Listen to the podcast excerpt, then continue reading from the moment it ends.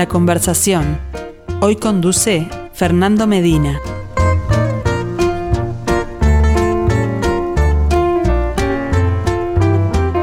Saludos para todos, bienvenidos a la conversación de los miércoles como cada semana protagonizada por el artista que nos acompaña con sus obras en nuestro ciclo Arte UI en Perspectiva, la conversación a través de Radio Mundo y el canal de YouTube de En Perspectiva. Vale la pena, siempre lo destaco, que si son seguidores de la conversación de los miércoles le pongan imagen para ver todo lo que hay que ver cuando hablamos de lenguajes pictóricos, de búsquedas visuales y bueno, para eso nuestra cuenta de Instagram primero, allí hay muchas noticias sobre el artista de la semana. Y después, en el momento mismo de la entrevista, la posibilidad de seguirnos a través de nuestra emisión en video. Bueno, esta semana tenemos un gran cuadro mm, que nos acompaña acá en estudios. Es un acrílico sobre lienzo que tiene título en inglés, Light Edges in the Early Morning. Seguro que ya lo escucharon a Emiliano hacer su destaque en la mañana todos estos días. El artista en cuestión, el autor, el autor de esta obra, lo vamos a recibir con música elegida por él mismo, como siempre, es Juanito Conte. No sigas siempre en la pared, tan fría está. Oh, no le digas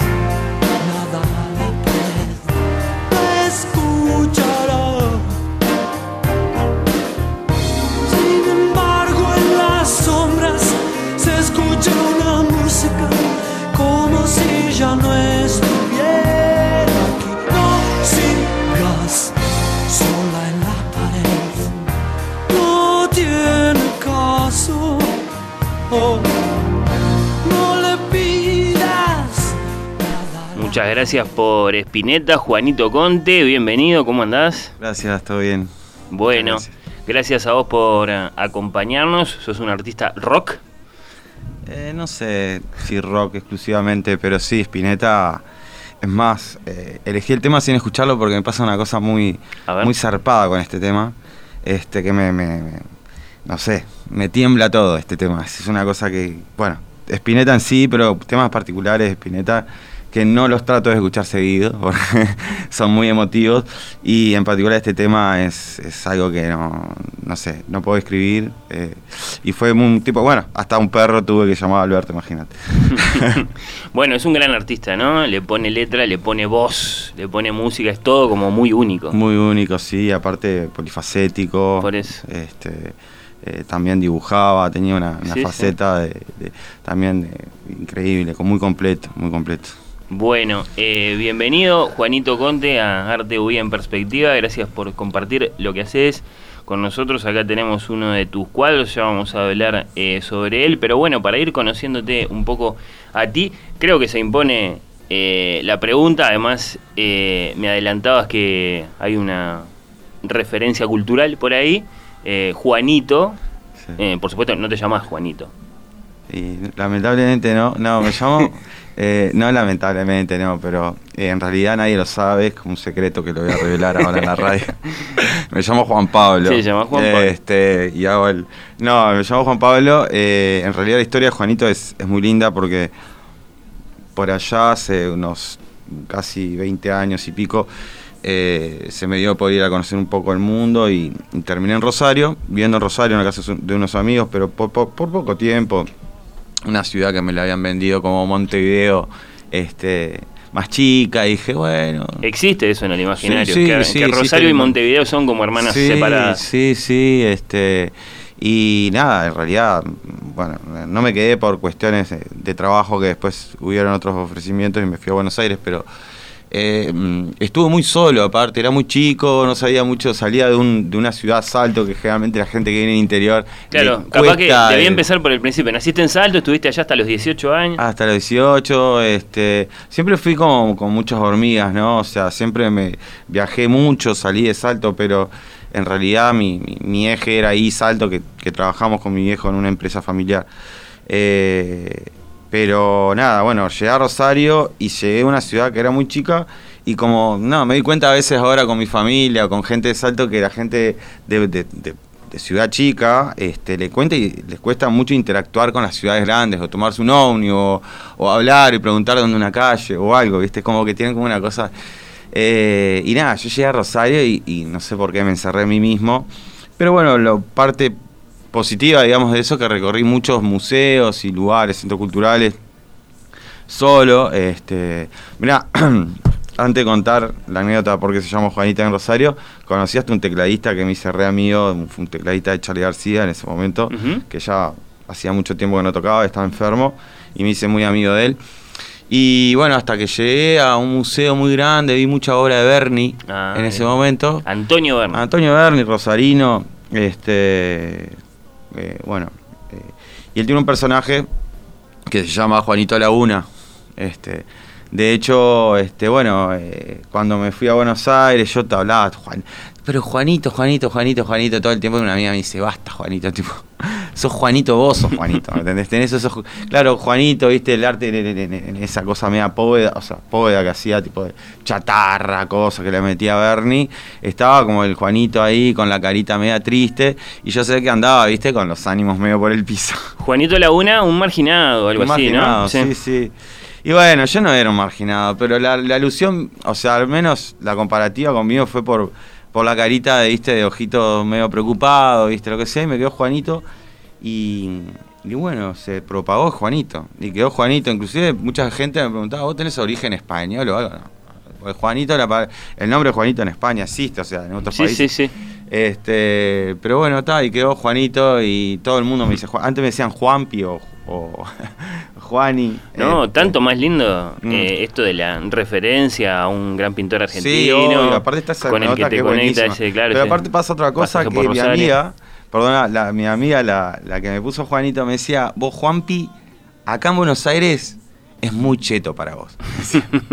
Decirte Juanpi, claro, el Juanpi es como, no sé, como un... Un, un Juan que nació en Belgrano. Claro, claro, no, el Juanpi es de zona N, zona San Isidro. Ah, claro, sí. Y decía, vos sos, vos sos más, tipo, más guerrero, vos sos un Juanito. Te va a quedar mejor Juanito. Entonces, y bueno, y en efecto, eh, te ha quedado, así firmás tu obra, así Sí, te, sí, te has sí, dado a conocer. Juanito Conte, nacido en Salto entonces, que tuviste ese pasaje por Rosario a los 18 años, eh, ya con inquietudes artísticas en ese momento, evidentemente, más allá de, visi- de- de visitar museos. Sí, obvio. A mí, eh, por suerte, o sea, eh, en, mi, en mi familia igual yo siempre pensé que, que no hubo, porque no tengo como, o sea, mi madre no, no ejercía, mi, siempre tenía esa idea que no, pero en mi casa siempre se estipuló las artes, o sea, eh, de hecho hay una anécdota que mi vieja, viste como eso queda del imaginario de que muchas veces las anécdotas pasan a ser como imaginaciones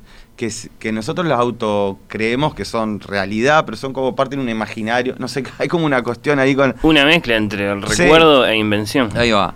O que el recuerdo se torna en algunos momentos como, como muy, eh, no sé, fantástico y lo, lo- como que le vamos cambiando piecitas para que sea más. Bueno, hay una anécdota de mi vieja que yo tengo la memoria, te juro, es como que algo que hubiera pasado realmente. Mi, mi vieja me dice, yo dudo, pero no sé, que es que cuando nos portábamos mal en la casa de mi, o sea, allá hacíamos como cualquier niño, alguna torpeza o alguna cosa que, ¿no? Que nos retaban. Yo me acuerdo que en mi casa había tanto papel y cosas que mi vieja me ponía un papel arriba de la mesa y me decía, me hacía un garabato y yo tenía que encontrar el dibujo adentro de ese garabato. De chico, ¿no? No sé, tipo, estoy hablando 10, 11 años. Y un día se lo mostré a un amigo y le digo, tengo un juego que creo que me lo dijo mi vieja cuando yo era chico, que era encontrar imágenes hasta la atracción. Y me dice, oh, pero ese terrible ejercicio para la cabeza, man. Me dice, o sea, eso es. Vos buscar. eh, tu vieja te hacía eso como una, como una especie de. De, de- de penitencia creativa, digamos.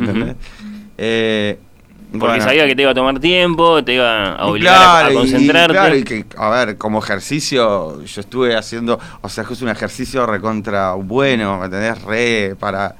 eh, no, y bueno, clases de guitarra, tuve bandas de, de, de punk o- cuando era chico y todo eso, o sea, que siempre tuvimos, mi, mi hermana, por ejemplo, es, es profesora de piano, que nunca ejerció después, pero en realidad se incentivaban las artes, ¿está? Y, Bueno, por otro lado, también me enteraba de esto entre, entre tus noticias biográficas. sos hijo de un impresor. Ahí va. Sí, eh, de un impresor, eh, de, aparte de cuando en el rubro, el salto, te estoy hablando de, de- hace casi 30, o sea, la empresa de mi viejo debe tener casi 30 años, eh, no existía lo que, o sea, se estampaban papeles, o sea, libros, boletas, pero no se podía estampar remeras o camisetas o stickers. Y mi viejo fue como re pionero, en, yo creo que en el litoral norte en general. Después como que obviamente que se fue, pero fue muy pionero en esa época y, y yo tengo el recuerdo de, en mi casa siempre le gustó mucho, a mí no, pero a mi familia el automovilismo.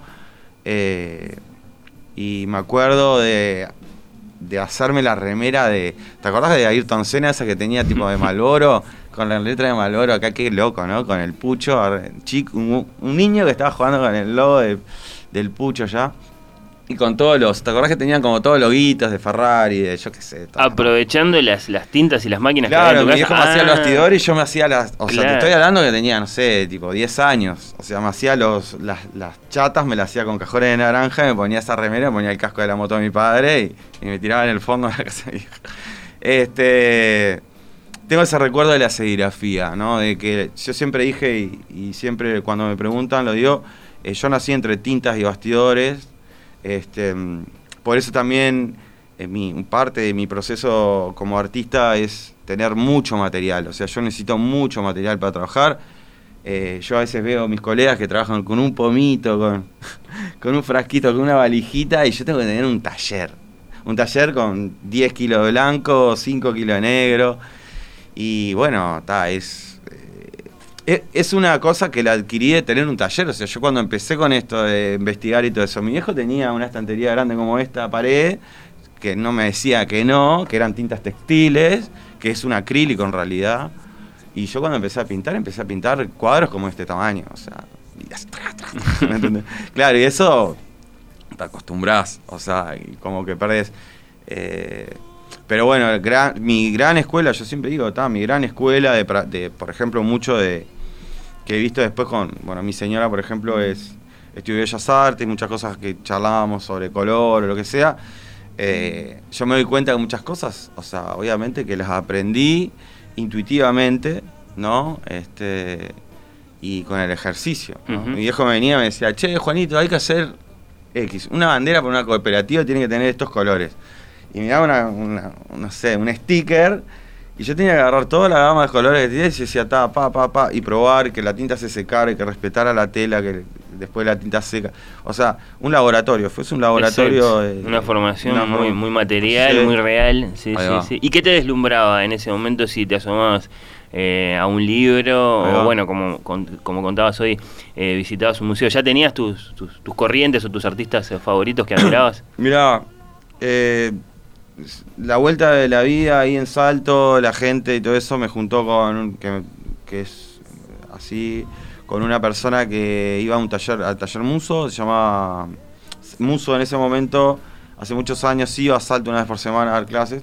un gran referente de Bellas Artes. Sí, y, y me dijo, vos tenés que ir al taller, Muso, vos, si estás ahí en la, la Asociación de, de Artistas Plásticos, se llamaba APLAS en el momento, no sé ahora cómo se llama, pero está en el mercado, es venir, meterte, vos te va a encantar, porque aparte yo era como súper expresionista, ¿viste? Me gustaba todo lo que era el movimiento Cobra y yo qué sé, bueno, y...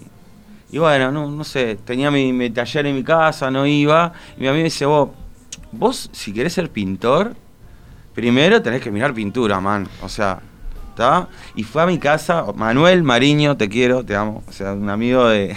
que fue que me dijo, me llevó dos libros, dos bolsos de libros, me los llevó a mi- la puerta de mi casa. Dijo, loco, esto es la base de todo lo que te gusta. O sea, bichate todo eso. Bueno, en ese momento no había mucho Google, no había para investigar por ese lado. Claro.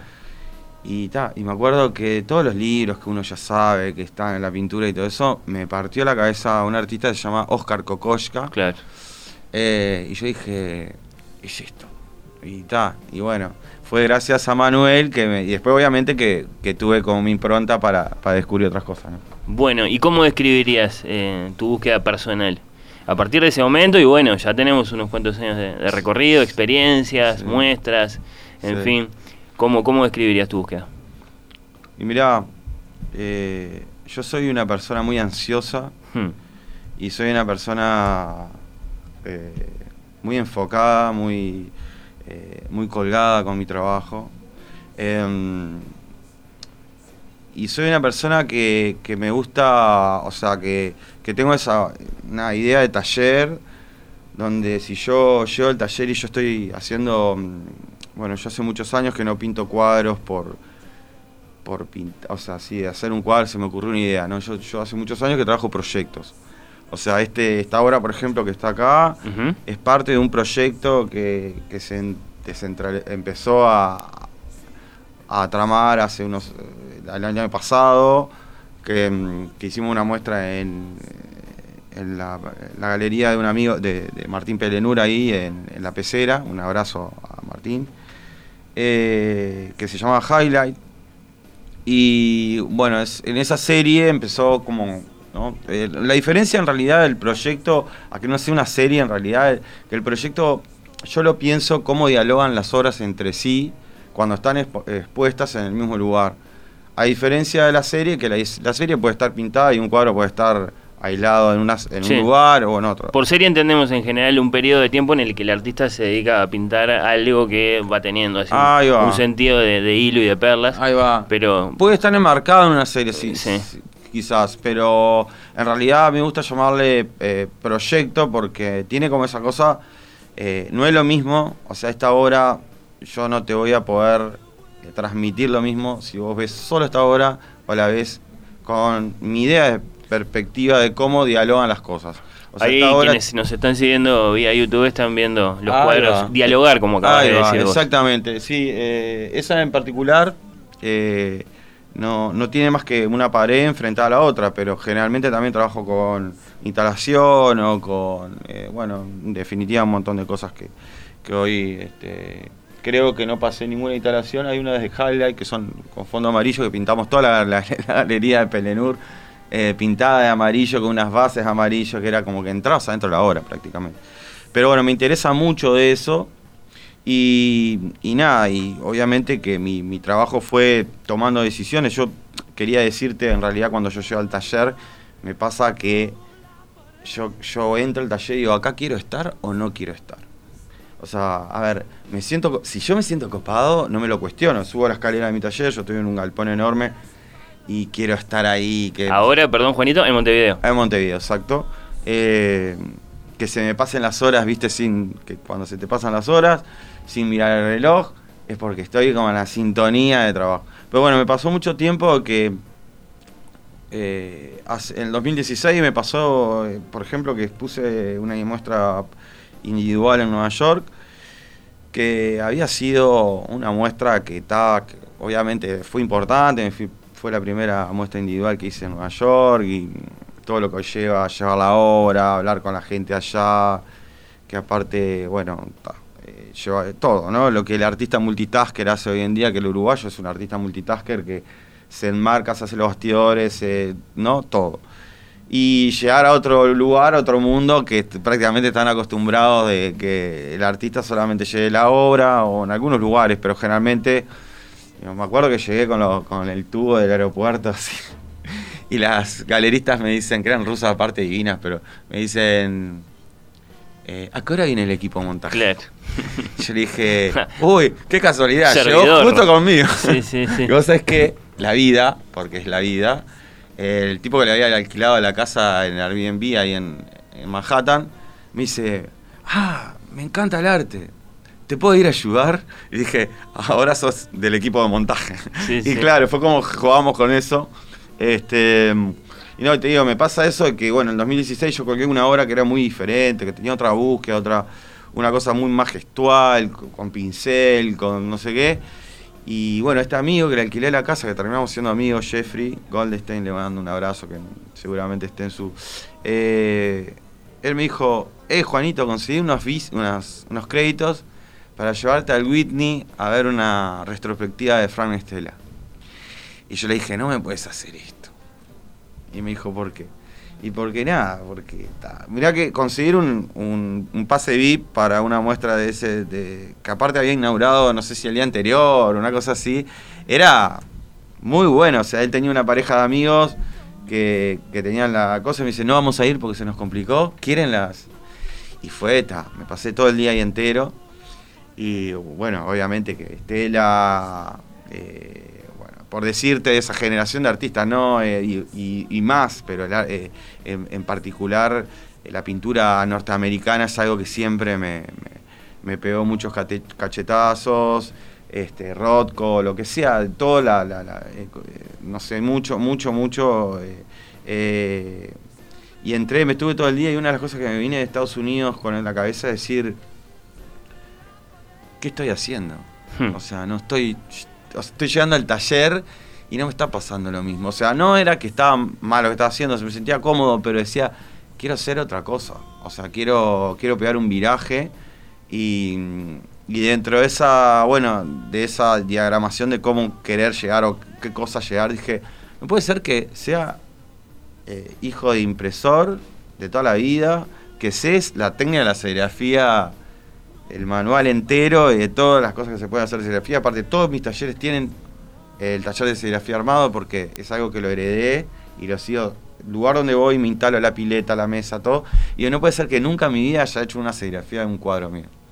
Y ahí partió parte de la idea de cómo trabajar con diferentes medios. Por ejemplo, una cláusula que parece, puede ser hasta muy inocente, pero dije no quiero usar más pincel. Quiero pintar, sí, con acrílicos, no quiero usar más pincel. Quiero que en mi obra no aparezca el vestigio del pincel. Eh, empecé a usar rodillos, espátulas y bueno, todo lo que es serigrafía. Este, como que empecé a ver, no sé, me salí del Whitney en un momento y dije, eh, estoy eh, en- otro siglo pintando, ¿me entendés? O sea, necesito hacer, no sé, como que Una de esas experiencias está, sí, sí, Sí. Muy, muy determinantes. ¿Qué le decís a alguien que se para eh, frente a uno de tus cuadros? Por ejemplo, a este, que por otra parte tiene un título muy poético, ¿eso lo, lo pensás mucho, sale solo? me gusta mucho la Light poe- Edges in the Early Morning, se Sí, este. me gusta mucho, me gusta mucho escribir, que es algo que no, no, no, no lo hago, pero siempre tuve como, mira, otra pequeña anécdo- anécdota de mi, eh, de mi época de liceo, tenía una profesora de, literatura que era divina, que no le voy a decir el nombre porque se puede ofender, pero, ofender no, pero no le va a caer mal. Bueno, un beso para Laura Domínguez, entonces. mi profesora de literatura eh, yo le llevaba mis poemas, mis escritos, mis cosas. Hasta que un día, no sé por qué, tipo llena la clase de gente, ¿no? Cuarto año de liceo. Lo que es importante estimular a alguien o lo que uno, un profesor puede hacer para, para poner una bomba atómica en un alumno.